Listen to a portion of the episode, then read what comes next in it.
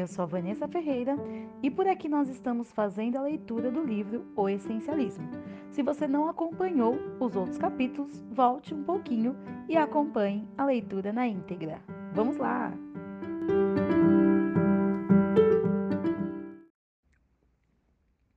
Capítulo 4 Perder para ganhar. Que problema eu quero? Estratégia é fazer escolhas, é abrir mão, é escolher deliberadamente ser diferente. Michael Porter. Imagine que você pudesse voltar a 1972 e investir um dólar em cada uma das 500 maiores empresas na classificação da agência Standard Poor's. Em 2002, que empresa teria gerado o maior lucro para o investimento? A GE? A IBM? A Intel? De acordo com a revista Money e a análise iniciada com base na Ned Davis Research, a resposta é nenhuma das anteriores. A empresa mais lucrativa foi a Southwest Airlines. Isso é surpreendente. Porque sabe-se que as linhas aéreas não geram muito lucro. No entanto, ano após ano, a Southwest, comandada por Herbie Kelleher, produziu constantemente resultados financeiros admiráveis. A abordagem essencialista dos negócios está no centro da explicação. Certa vez compareci a um evento em que Herb foi entrevistado sobre a sua estratégia de negócios. Quando ele começou a falar de como agia de forma resoluta na hora de abrir mão de alguma coisa na Southwest, meus ouvidos se aguçaram. Em vez de disponibilizar trajetos para todos os destinos, ele escolheu deliberadamente só oferecer poucos voos diretos. Para não aumentar o preço da passagem, a fim de cobrir os custos das refeições, decidiu não oferecer comida. Em lugar de permitir que os passageiros reservassem os assentos com antecedência, determinou que seriam escolhidos quando entrassem no avião. E não quis vender passagens caras com serviço de primeira classe e oferecendo apenas a classe econômica. A empresa resolveu abrir mão de tudo isso não por omissão, mas de propósito. A perda de cada um desses itens fez parte de uma estratégia pensada para baixar os custos. Ele correu o risco de perder clientes que queriam uma variedade maior de destinos a opção de comprar refeições caras e etc.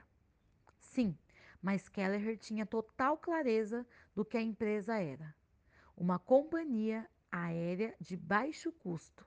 E não era. E de suas concessões refletiram isso. Ele mesmo explicou como funciona seu pensamento essencialista.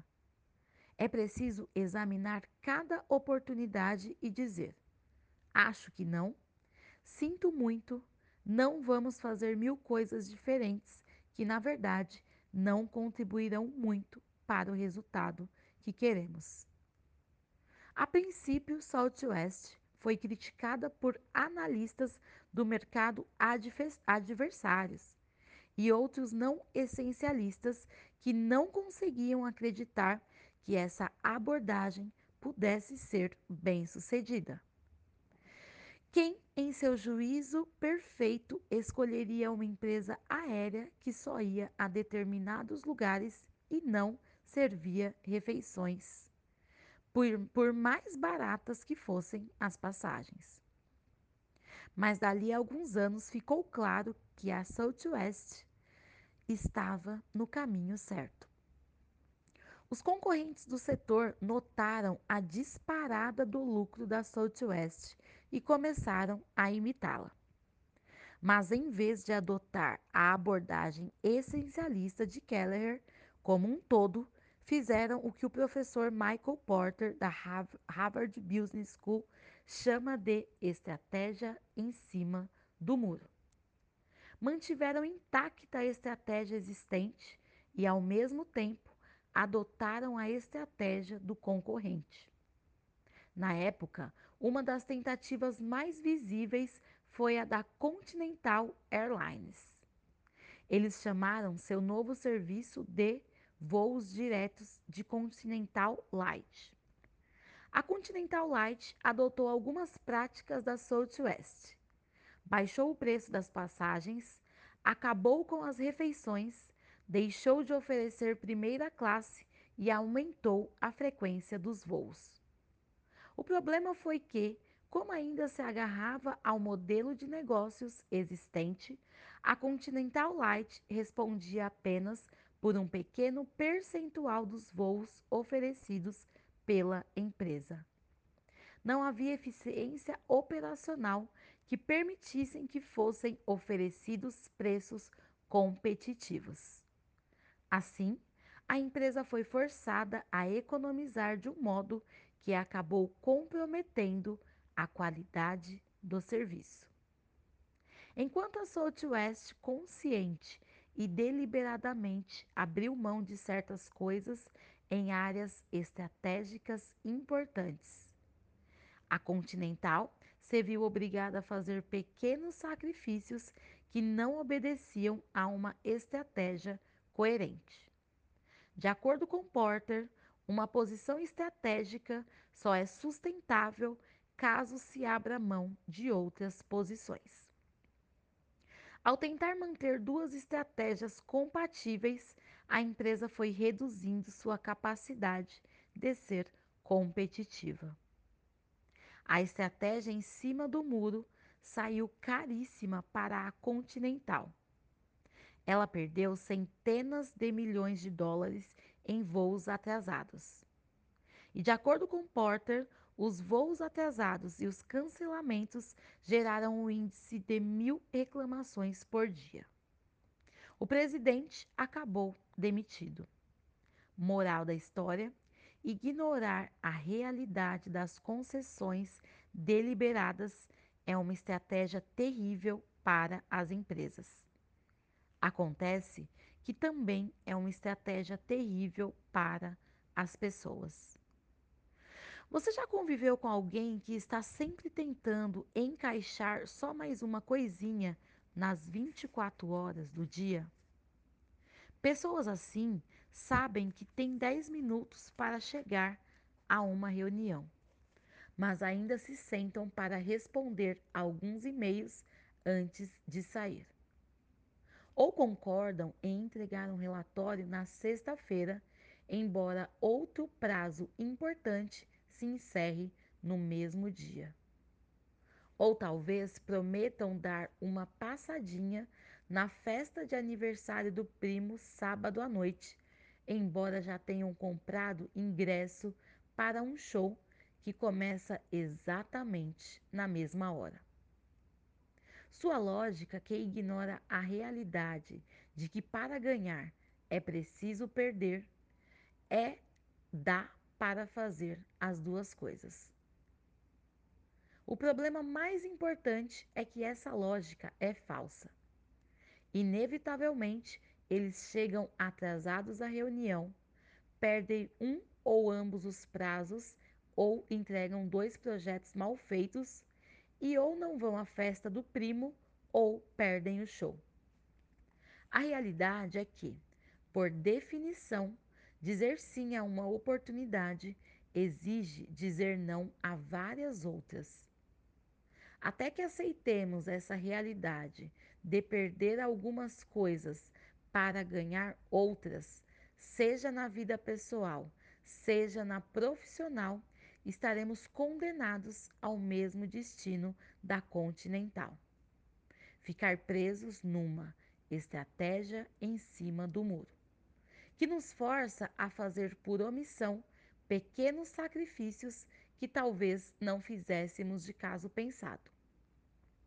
Num artigo para The New York Times, Erin Callan ex-diretora financeira do banco de investimentos Lehman Brothers, contou o que sacrifício por abrir mão de coisas por omissão.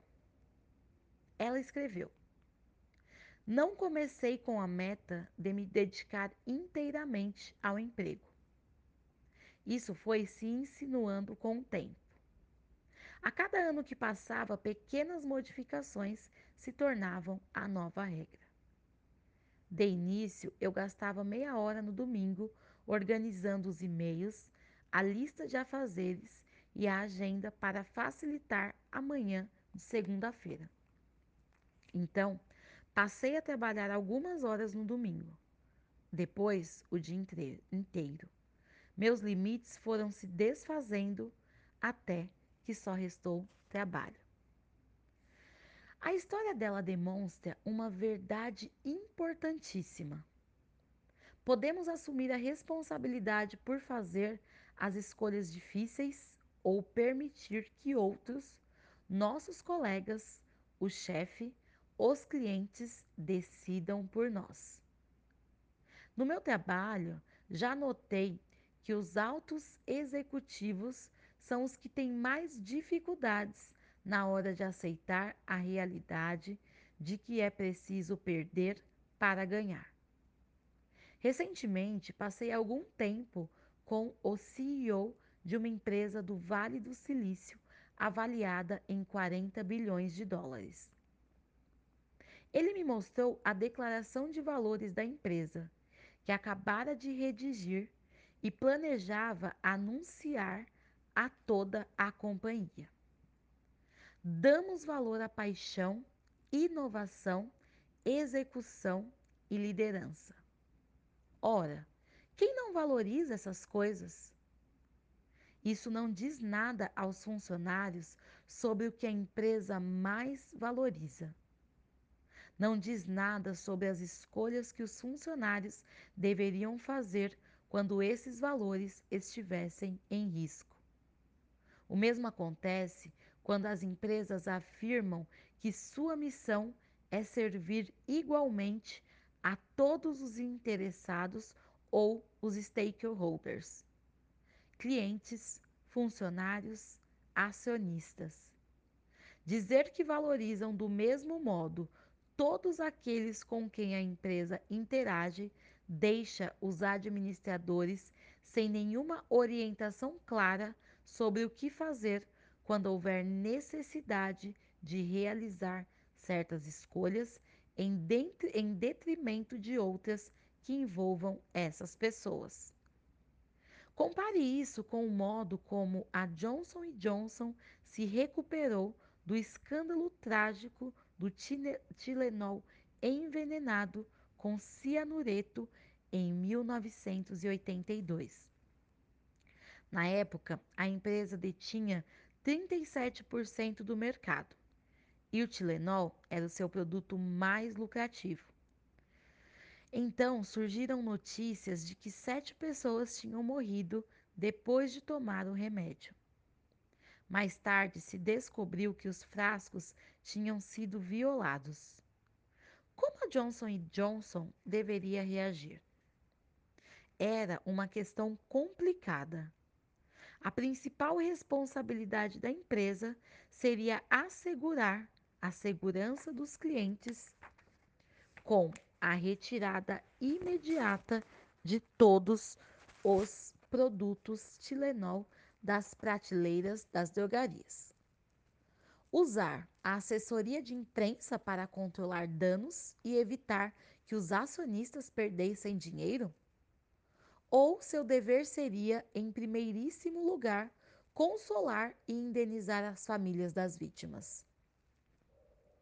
Ainda bem que eles tinham o credo, uma declaração escrita em 1943 pelo então presidente Robert Wood Johnson, literalmente gravada em pedra na seda da empresa. Dire diferentemente da maioria das declarações da missão, o credo de fato lista os elementos principais da empresa em ordem de prioridade. Os clientes vêm em primeiro lugar, os acionistas em último. Em consequência, a Johnson Johnson decidiu rapidamente recolher todos os frascos de Tilenol.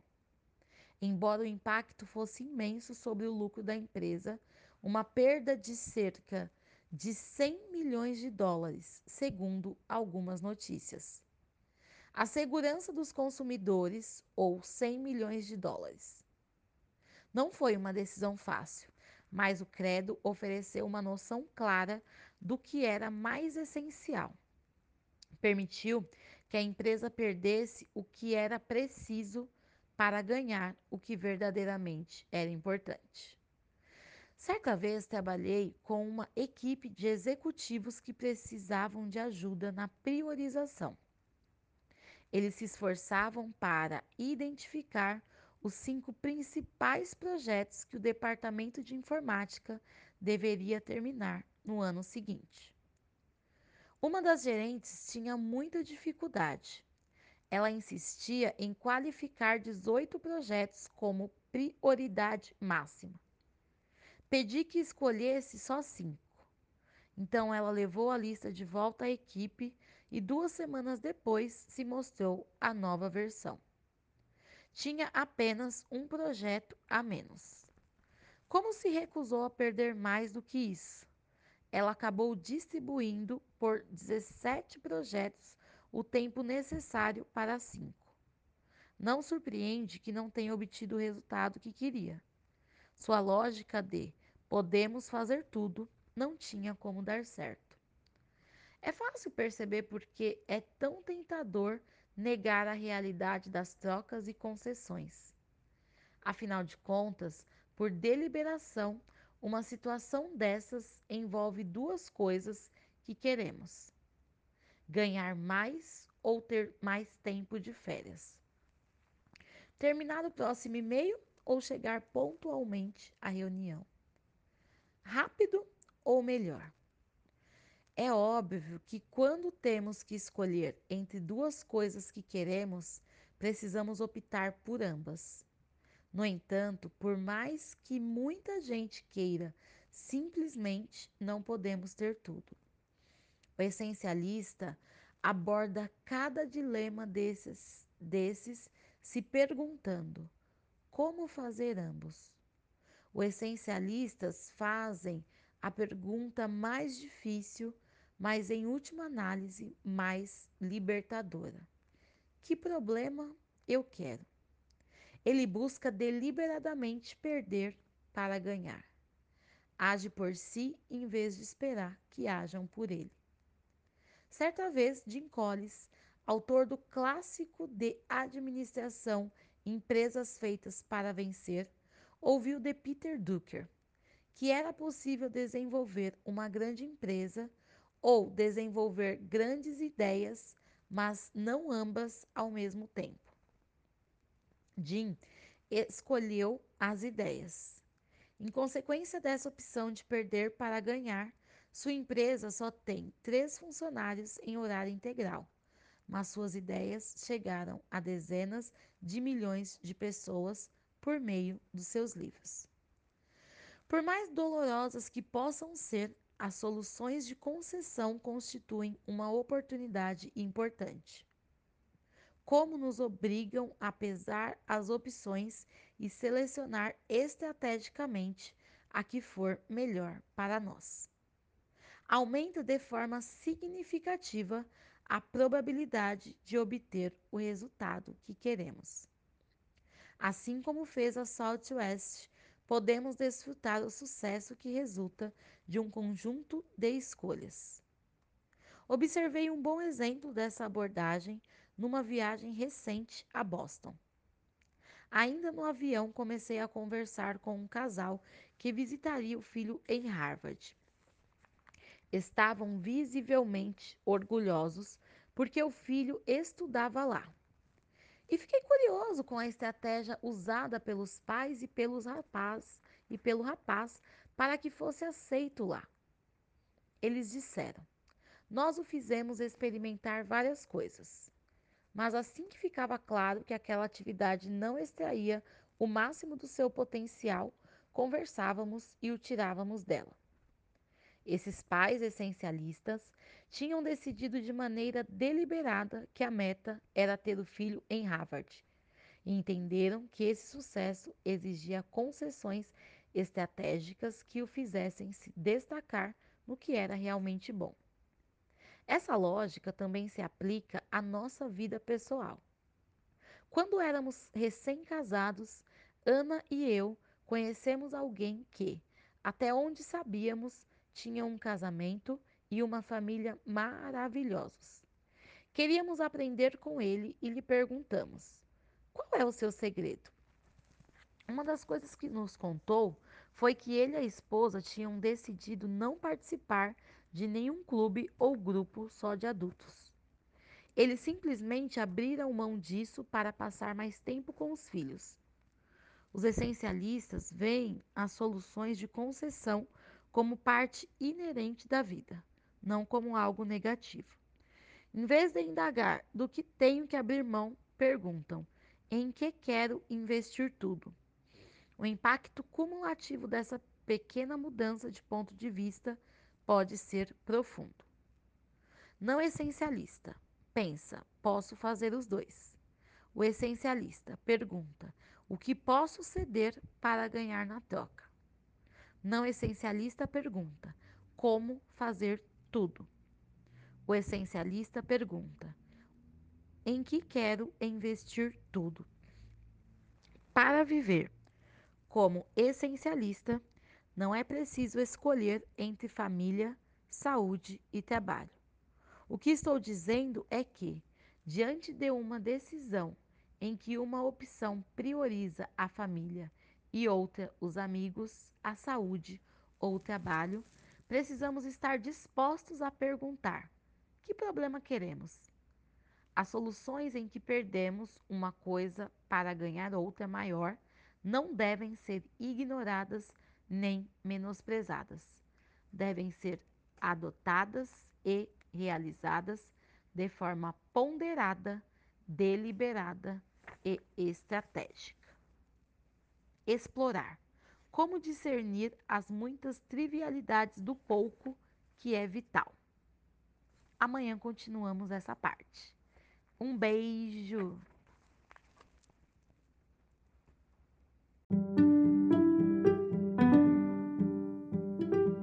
E por aqui finalizamos a leitura de mais um capítulo do livro O Essencialismo. Amanhã tem mais. Fique por aqui e acompanhe. Um beijo!